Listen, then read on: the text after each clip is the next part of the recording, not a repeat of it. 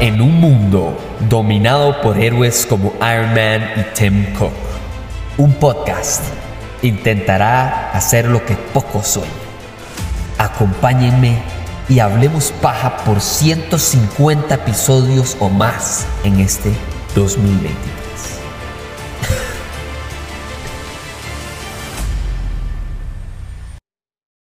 Tengo sueños eléctricos, en los que mi padre cuando no puede arreglar algo, lo revienta al piso. Bueno, muchísimas gracias Valentina. Bienvenida a Hablemos Paja. De verdad que jodiendo cuando empecé el podcast le dije a mi mejor amigo, mi meta en este podcast es entrevistar a Franklin Chang. Pero para llegar a Franklin Chang uno tiene que ir llegando como con, con héroes que uno tenga o entrevistas interesantes. Y entonces como que esa es mi ruta hacia Franklin Chang. Muchísimas gracias primero por aceptar la entrevista. Y segundo, de verdad Valentina, usted como tica entiende la importancia de entrevistar a Franklin. algún día en mi vida. Por supuesto, por supuesto. Yo no lo conocí, pero conocí al muñeco de Franklin Chan que estaba en el Museo de los Niños. Ah, pero eh, ves, como para hacer una película de terror, más bien. Yo creo que su innovación fue meter la tagada. Yo creo que yo le recomiendo que su próxima innovación sea usar el Museo de Niños en una película de suspenso, por lo menos. No tiene que ser terror. lo, lo guardo mente. Antes de, hablar incluso de la película, quería felicitarla porque sí es su primer largometraje. Entonces, de verdad que quería decirle que uno de mis amigos más cercanos me explicó el ligamen que hay tan cercano entre los magos y el cine. Y cómo el primer cine, de hecho, era un teatro de magia y cómo, ¿verdad? Los efectos especiales inicialmente eran magia, eran, ¿verdad? Es la idea de la tensión y cómo, bueno, ya ahora evolucionó algo totalmente separado, pero me gustó tantísimo eso porque yo veo tan similar la idea de que un mago o un director tengan, llamémosle técnicas, como, ah, sí, este mago es más de comedia, este mago es más de cortarse a la mitad, este, y, y similarmente es muy parecido, me, me, me, encanta esta idea de que cada persona encuentre su tono dentro del arte que ejerce. Entonces, me gustaría preguntarle, después de su primer largometraje, que probablemente todo el mundo dice como, ay, qué bueno, ya está empezando, pero lleva demasiado trabajo atrás para llegar ahí, ¿usted siente que usted a través de la película encontró como algún tipo de voz o algo que usted dice, ah, claro, esa es Valentina? Este, bueno, me da risa la analogía con los magos porque tengo un tío mago, de hecho. Ahí está. Que se quejaba mucho de. Ahí está, ahí está la relación con la magia. Y él se queja mucho de que, la, que los magos siempre tienen como este show muy kitsch, ¿verdad? Y él, y él intenta ser como un mago más bien elegante. Y, y, bueno, es mucho trabajo ser mago y, y a veces hay, hay eh, trucos de magia que no le salen bien. Tiene un truco con una paloma y una vez la paloma se fue volando con la, unos, unos, anillos de unos eh, recién casados y no volvió. Entonces, entonces yo, creo que, yo creo que es parecido a lo que yo hago, es decir, encontrar mi voz en realidad fue como mucha prueba y error. Y, y, mucha, mucha, descubrir su voz es un poco descubrir la voz que uno tiene cuando se escucha en un contestador o en un mensaje de WhatsApp, ¿no? Como que uno no le gusta su propia voz. Así es. Y bueno, yo creo que eso forma parte de lo que descubrí con esta peli, como que descubrí que soy esta cineasta, esto es lo que hago, uh -huh. quizás habría querido ser otra, pero, pero está bien, es una voz y es como que estas son las historias que, que puedo contar y que quiero contar uh -huh. y voy a ir perfeccionando cómo contarlas, pero este, es un descubrimiento, es raro también. Creo que incluso tal vez haya una, alguna evolución. Este amigo mío es, es, mago hace mucho tiempo y me acuerdo que cuando él empezó no era tan gracioso como ahora. O sea, de verdad que ahorita yo lo juego porque yo digo, este es casi un stand-up que de repente lo sorprende con algo que usted no estaba poniendo atención, que es básicamente la base de todo mago. Y, y eso me gusta mucho porque creo, o, o eh, verdad, por supuesto que he visto desde afuera, que si hay algo que tiene el cine tico, es que no puede ver una película y decir, ese maestico, o sea, no se puede. Y, y, me gusta mucho, por ejemplo, hace, hace unas semanas, este actor costarricense eh, que sale eh, junto con, que salió en la película de El Exorcista del Papa, salió junto con, con Russell Crowe, wow. eh, y, oh, wow. y, y, nadie sabía que el man era tico. Entonces, me gusta que creo que eso es parte incluso de este, como que ahora, por alguna razón, y esto es una pregunta que sí me encantaría hacerle, ¿usted cree que ahora el cine no solo sale en el cine, sino que sale en streaming? Que hay un montón como más de plataformas de cine, entonces hay más oportunidad para los cineastas en general, no importa de dónde vengan, porque claro, si no me la, si mi película entonces no la agarra Hollywood, de no hay problema, me voy para Amazon o Netflix. Ahora hay más oportunidad o más bien es una, eh, una como una ilusión de que, ah, como, como ahora todo, todo llega al celular, hay más cine, pero no sé, dígame usted cómo lo ve desde adentro un poco más.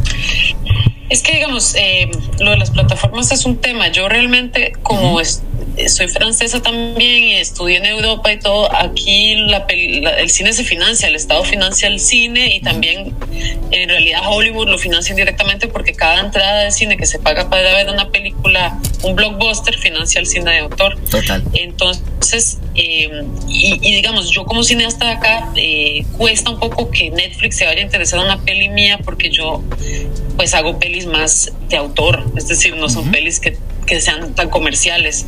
Y Netflix sí tiene eh, un approach bastante comercial, la verdad. Entonces, eh, yo no me he beneficiado directamente de Netflix o algo así. Ya me han salido propuestas de trabajar en, en proyectos de Amazon y así.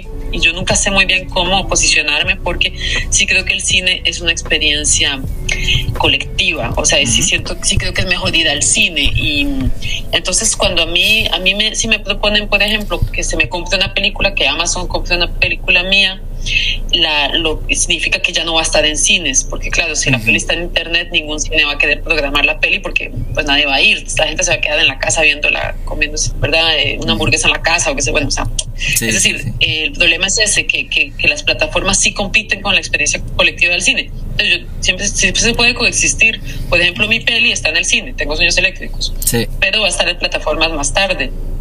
Yo negocié para que saliera más tarde en plataformas, pero eh, el dinero que yo puedo recibir de la plataforma sí para financiar mis, mis películas es, es casi inexistente, es complicado porque el cine que yo hago es de autor. Entonces, eso es un tema uh -huh. que yo creo que las plataformas no favorizan todavía necesariamente el cine de autor más pequeño, aparte de grandes pelis como Roma y esas cosas así que ya es como hay que ser un autor muy confirmado para que te... sí o tener como apoyo tal vez de alguien con suficiente peso para que entonces no se vea como, como cine alternativo, digamos, pasó con esta película ahora que nominada al Oscar, que nominó a Argentina en 1985, uh -huh. ¿verdad? O sea, yo dije, ¿de dónde, ¿de dónde salió tanto apoyo? Claro, me fijo, la productora es Kathleen Kennedy, la madre que hace Star Wars, básicamente. Entonces yo ya, -huh. ok, no fue Argentina, no, no, esto es una madre que tiene un peso enorme de Hollywood. Ah, ok, de ahí viene el empuje. Como que hay propuestas, como por ejemplo, creo que Netflix está comprando cines, entonces, para, ¿verdad? Para que ahora sea elegible las películas de Netflix para los Oscars. Están tratando de encontrar ese punto medio y eso me gusta porque parece que, que, beneficia a todo mundo, pero siento que no, ¿verdad? Siento que el tico tiene que igual salir, primero a salir. Eh, eh, o sea, en, Costa Rica es, es muy bueno ver que, por ejemplo, tengo sueños eléctricos, estoy seguro que para ustedes, no sé si hubiera sido más barato, pero si hubiera sido más fácil hacerla en Europa.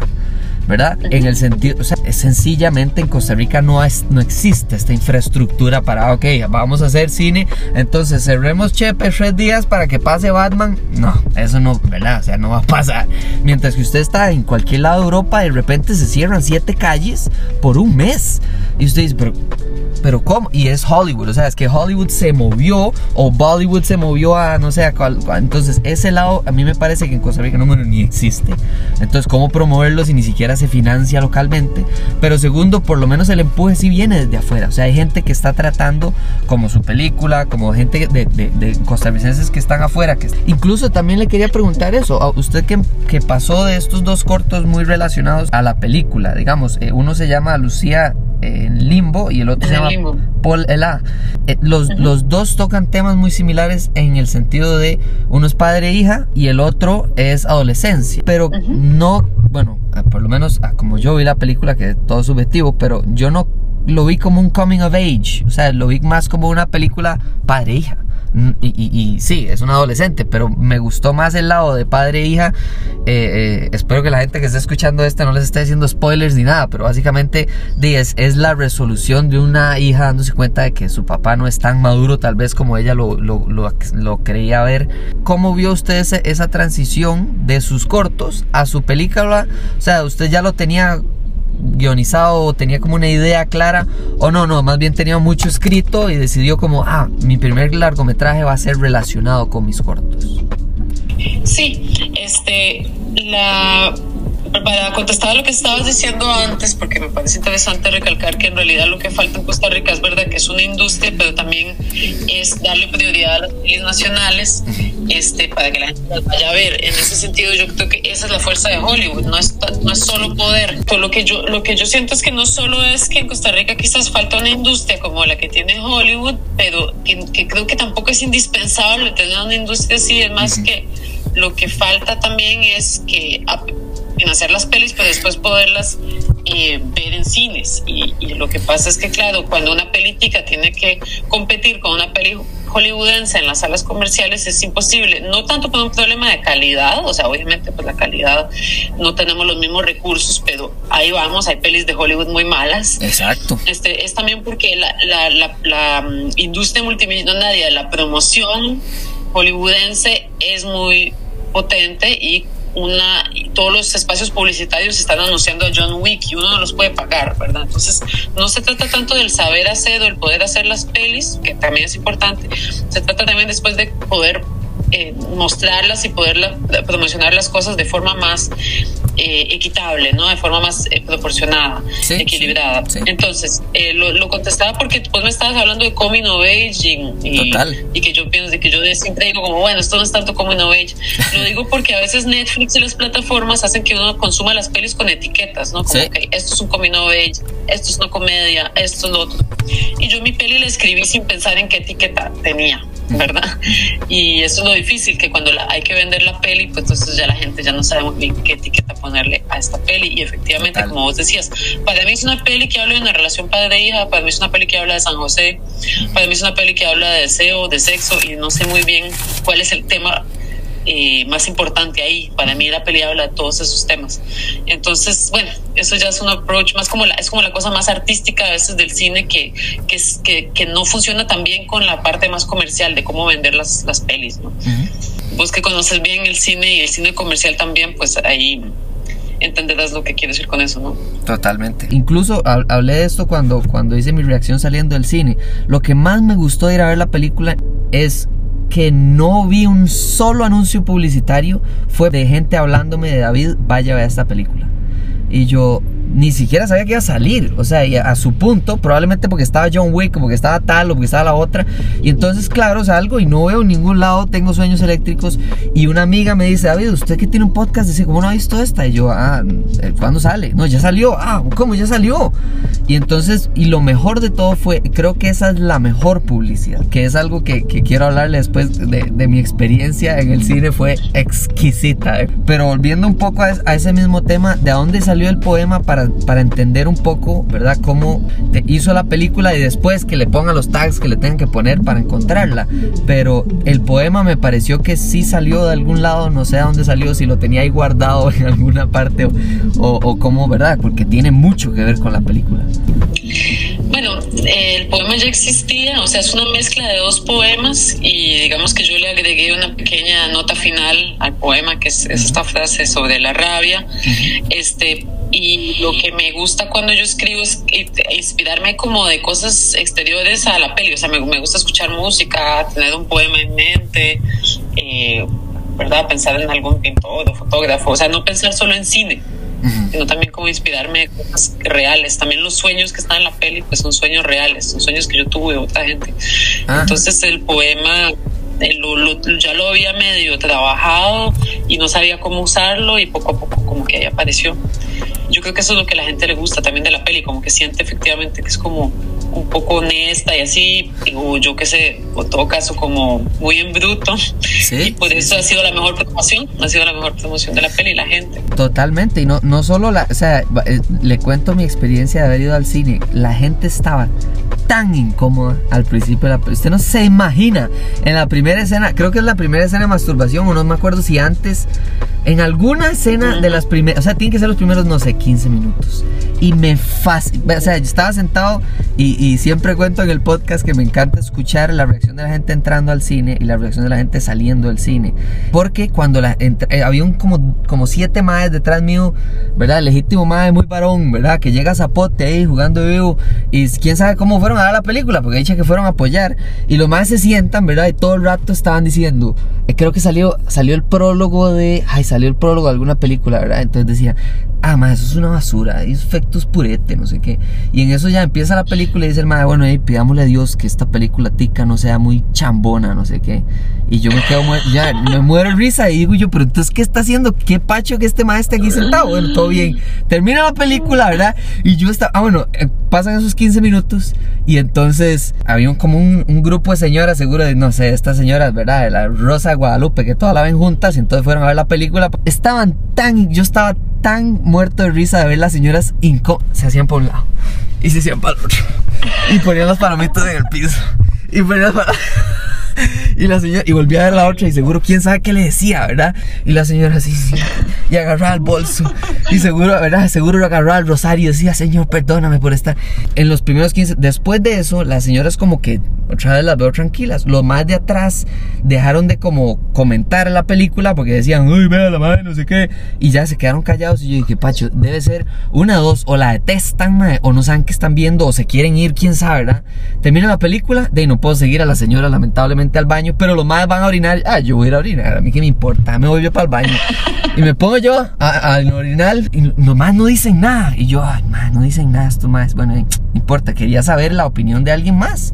Y justo cuando ya me voy a lavar las manos, se vuelve uno donde el otro y le dice, pero en el tono más serio, serio, así, solemne, le dice, mae, de al final estaba buena, ¿verdad? La peli. Y le dice otro mae. Le, le, dice el otro, si yo, yo todavía voy aquí como pensando en mi tata, mae. Y yo, wow, man, qué momento. Qué chido. O sea, yo salí tan feliz. Es más, mi reacción de, de, de no me acuerdo si en Instagram o en TikTok, se, o sea, tuvo bastante atracción porque la gente decía, man, qué pacho, en serio, la historia de estos dos maes. Y si usted los ve, son maes ahí normales de Chepe Centro que, verdad, nada más están ahí y fueron a ver una película. Y la pasaron genial a pesar de entrar con la peor expectativa. De seguro iban a ver un episodio de La Pensión, ¿me entiendes? O sea, eso es lo que esperaban de cine tico. Entonces, eh, quería contarle para explicarle de esa eh, genial experiencia de cine que tuve. Ay, Dios mío, pero eh, muchas gracias, perdón, es muy, está muy bien. No, le estoy está muy buena. Yo nunca sé qué pasa en las salas en realidad. ¿Eso fue en el Magali? No, fue en, en Terramol, fui a Terramol. Fui a Terramol a verla. Sí, sí, Terramol a verla y, y me encantó porque ya eran los últimos días, me acuerdo porque yo iba a ir a Nuevos Cinemas, ya lo habían quitado. Entonces me fijo y me, esa, la misma amiga que me recomendó me dice, no, eh, yo creo que en Cinépolis todavía no. Y me fui y fue la mejor decisión de mi vida, Valentina, de verdad. La invito a que vayamos un día hollywoodense, así. Fue, fue una experiencia muy, muy interesante. Especialmente por el lado de la paternidad, me pareció muy, muy chiva. Y, y, y, y quiero preguntarle